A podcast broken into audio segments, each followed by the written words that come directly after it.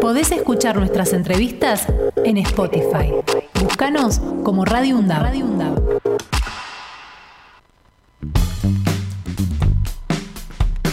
Bien amigos, bien amigas, son las 9 y 35 de la mañana. Axel, venimos hablando desde hace muchos días, ya desde que empezó esta escalada de, violencia entre eh, Israel y, Palestina. El 7 de octubre. Eh, siempre dejamos bien claro acá que nosotros no vamos a tomar posición por ninguna de las partes, no nos parece que ninguna guerra haya nunca un ganador, ni mucho menos eh, un, perdedor. Siempre los que pierden son las vidas que, caen en un enfrentamiento. Pero atención, porque ha llegado a nuestra mesa de trabajo una advertencia sobre una escalada de eh, islamofobia en la Argentina. Y eso sí nos preocupa, eh, porque primero porque eh, no, estamos en contra de todo tipo de fobias, pero nada tiene que ver lo que pase en esos territorios con lo que puede llegar a pasar acá en la Argentina. Por eso estamos en contacto con este, el, el prosecretario del el SIDA, que es Martín Sade. Buen día, Martín, ¿cómo le va? Buenos días, encantado de saludarte, gracias por esta comunicación los musulmanes saludamos con un saludo de nuestra fe que es Salam Aleikum, que es cuando le deseamos paz y bendiciones a todos los que están ahí. Y bueno, y por intermedio de usted a toda la comunidad islámica de nuestro país que está atravesando en este momento situaciones que desde hace tiempo no veíamos. Muchísimas gracias por, por las bendiciones y por el saludo. Estoy con Axel Govendic aquí también en la mesa. Y bueno, la primera pregunta que le quiero hacer, Martín, es este, ¿cuándo empezaron a detectar esta eh, islamofobia aquí en nuestro país? Bueno, eh, nosotros como Centro Islámico, el Centro Islámico de la República Argentina es una entidad centenaria que toda su vida ha estado luchando para combatir expresiones islamofóbicas, antisemitas, discursos de odio o intolerancia. En los últimos tiempos, con al, al agravarse o la escalada de violencia que hubo en Oriente Medio, generó reacciones acá en, la sociedad civil que hacía tiempo no veíamos, desde hace ya un par de semanas para acá, y que no podemos evitar denunciar, repudiar y expresar preocupación a las autoridades. Claro, ¿y, hay, hay, algún caso concreto que ustedes hayan... A ver, ¿puede darnos algunos ejemplos, por favor? Tenemos, tenemos varios casos, los primeros que detectamos fueron eh, a mujeres hermanas de nuestra fe que con sus atuendos iban de compra o iban andaban por la calle, empezaban a tener gritos agresivos respecto de, como terrorista o términos de, ese, de esa índole, y después se fue agravando con ya escupitajos, ah, empujones, otro tipo de cosas. Esos fueron los primeros. Después eso se fue complicando cada vez más. Hace el fin de semana pasado en las elecciones, en algunas mesas, autoridades de mesa, autoridades de mesa, cuando agarraban el DNI de una persona de apellido árabe, este, decían, esta es terrorista, decían. Eh, ya tenemos, tenemos dos casos, es más, una autoridad de mesa que es una chica musulmana también fue escupida en la mesa. Y mm, previo a ello ya teníamos dos casos de abuso de autoridad, primero por la Policía de Seguridad Aeroportuaria, donde tiene un trato especial sobreactuado sobre la población que ve en las filas con atuendo eh, árabe, y por otro lado, cerca del Rosedal, cerca de la mezquita de Palermo, hubo un caso de la policía de la Ciudad Autónoma de Buenos Aires que eh, detiene a dos chicos con una averiguación exhaustiva de, de información. Que de la policía de la ciudad no me extraña nada, esto, esto es una, una más, no me extraña nada de la policía de la ciudad de Buenos Aires, pero bueno, bueno, son muchos casos este, los que nos estás mencionando. ¿Quién tiene que...? Quiero destacar, quiero, disculparme la interrupción, quiero destacar que nosotros venimos desde hace tiempo trabajando tanto con, en el orden con las autoridades nacionales como la autoridad, las autoridades provinciales y la ciudad autónoma de Buenos Aires respecto del abordaje que se hace de este tipo de cuestiones y, bueno, pero bueno, esos dependientes muchas veces se salen de la vaina por sobreactuar determinadas situaciones mm. en donde una comunidad que ha vivido en paz durante muchos años en nuestro país, que es ejemplo de convivencia, este, termina recibiendo un maltrato no solo de la de, de, la sociedad, de parte de algunos reaccionarios de la sociedad, sino también de, de dependientes de la autoridad como la policía. Martín, buen día. Axel Govendi lo saluda. Eh, quería preguntarle dos, dos preguntas concretas. La primera, a través del Centro Islámico de la República Argentina, ¿ustedes hicieron la denuncia al INADI, por ejemplo? Y segundo, ustedes que, bueno, obviamente nuestro país tiene una gran comunidad judía, ¿no han tenido nunca inconvenientes con, con esta comunidad?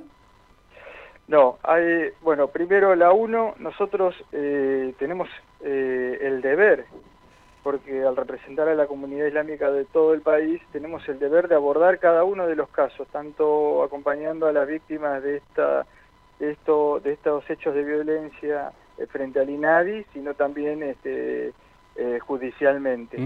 Y en el segundo caso, nosotros siempre, siempre eh, tenemos una relación íntima con la comunidad judía de nuestro país, con la comunidad cristiana de nuestro país con la comunidad evangelista de nuestro país. Las religiones eh, abrámicas, eh, como nos solemos llamar entre nosotros, somos una muestra de fe y convivencia, un ejemplo para el mundo en, la República. Fuimos siempre un ejemplo para el mundo en la República Argentina. Bien. Bueno, este, ¿qué, es lo que esperan entonces ahora que este, haga el, eh, el, Estado? Por empezar, este, llamar al orden a los policías de la Ciudad de Buenos Aires, ¿no? Para que, eh. para que traten bien a todos, o traten a todos por igual de bien. Este, y segundo, ¿qué otra cosa esperan del Estado argentino? Bueno, el Estado argentino tiene como obligación proteger a todos los ciudadanos eh, que habitan bajo su suelo y que son ciudadanos argentinos del mismo modo. Así que nosotros no esperamos un trato diferencial, lo que esperamos es ser protegidos como cualquiera de los argentinos, como cualquier minoría, que ya no somos tan minoría, somos una comunidad centenaria, este, y lo que esperamos es eh, la misma protección con la que tan de oficio eh, eh, los gobiernos asumen abordar respecto de otras comunidades, queremos que, que sea del mismo modo con nosotros. Nosotros tenemos los mismos temores. Nuestros hijos van a colegios, tenemos nuestros lugares de rezo donde expresamos nuestra fe y queremos ser protegidos, cuidados y poder circular por la calle del mismo modo que cualquier otro ciudadano en este país, porque somos argentinos, antes que nada, ¿no? Martín, ¿ya han tenido algún acercamiento justamente de las autoridades nacionales con respecto a estos temas? Sí, sí, hemos tenido intercambio en principio telefónico, quedan eh, pendientes algunas reuniones, en principio con el Ministerio de Seguridad, en segundo lugar con la Defensoría del Público este, y también con la Dirección de Culto de la Ciudad de Buenos Aires. Estamos, estamos abordándolo, obviamente que la coyuntura y la dinámica de estos conflictos eh, nos impiden eh, poder resolver todo en un minuto, pero sí estamos detrás de cada uno de, estas, de, estos gobiernos, para, de, estas autoridades para poder resolver esto. Bien. Bueno, este, voy a decir algo que corre por mi cuenta, pero lo quiero incorporar a esta charla. Desde hace mucho tiempo esta parte, el periodismo en la Argentina, sobre todo aquel que tiene más, más exposición y difusión, ya no solamente informa, sino que basa una opinión concreta sobre cada cosa que informa. Y para mí es muy desparejo cómo se está informando el conflicto que hay hoy entre Palestina e Israel. Digo, todos se indignan con las muertes en Israel, pero nadie se indigna demasiado ¿eh? con las muertes en Palestina. Yo no sé, este, Martín, si ustedes este, quieren opinar sobre este tema al respecto, pero entiendo que el periodismo es tendencioso para una de las partes. Esto es mi opinión, pero me gustaría saber la de ustedes. Nosotros entendemos eh, que es muy difícil analizar. Eh, en, en, 100 años de historia hubo más de 100 conflictos armados a nivel internacional.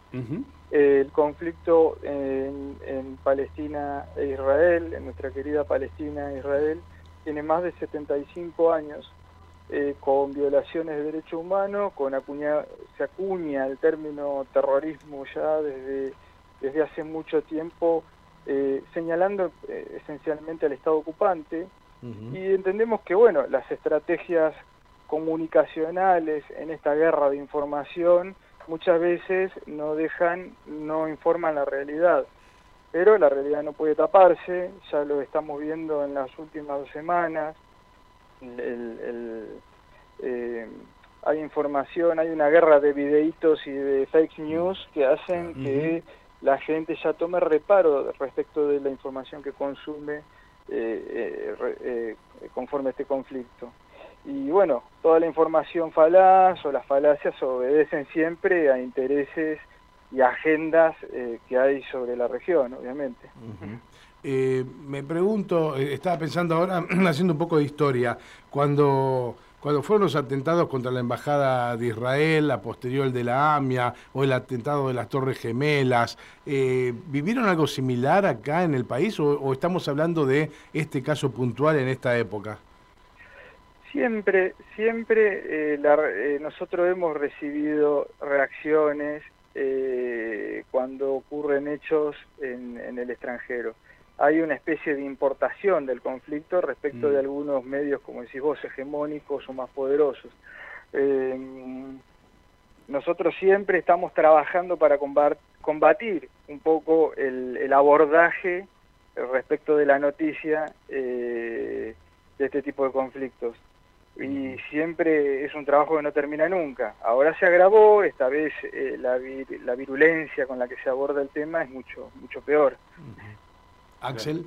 No, simplemente esto, ¿no? O sea, estamos sorprendidos porque evidentemente eh, son carne de cañón permanentemente, como bien lo explicaba Martín, en estas situaciones de conflictos y conflictos bélicos como el que está ocurriendo en este momento del Medio Oriente. Eh, ¿Qué información tiene actualmente? ¿Tiene alguna información de lo que está pasando en este momento en Gaza? Es muy difícil que nosotros tengamos información eh, oficial, porque mm. eh, la, información oficial ahí está bastante interrumpida, eh, colapsada, sí a través de integrantes de nuestra comunidad que tienen familiares en la zona, nos vamos enterando del día a día la magnitud de lo que está ocurriendo, la gravedad de la situación este, y cómo se omite muchas veces la aplicación de principios de humanidad, valores religiosos, respeto por la vida. Eh, en los ataques y en el conflicto.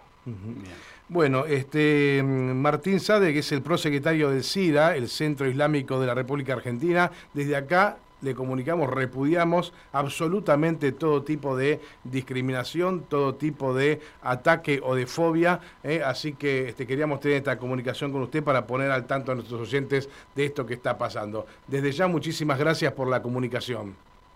Yo le quiero agradecer a ustedes por permitir dar una mirada diferente de esta situación y por poder expresar la preocupación que tenemos comunidad y no olvidarnos que somos una comunidad que convive con todas las comunidades, con todas las minorías desde hace más de 100 años en nuestro país, una comunidad de respeto, de paz y, de convivencia. Hasta cada momento. Te dejo un abrazo grande y saludos a todos. Podés escuchar nuestras entrevistas en Spotify. Búscanos como Radio UNDAB.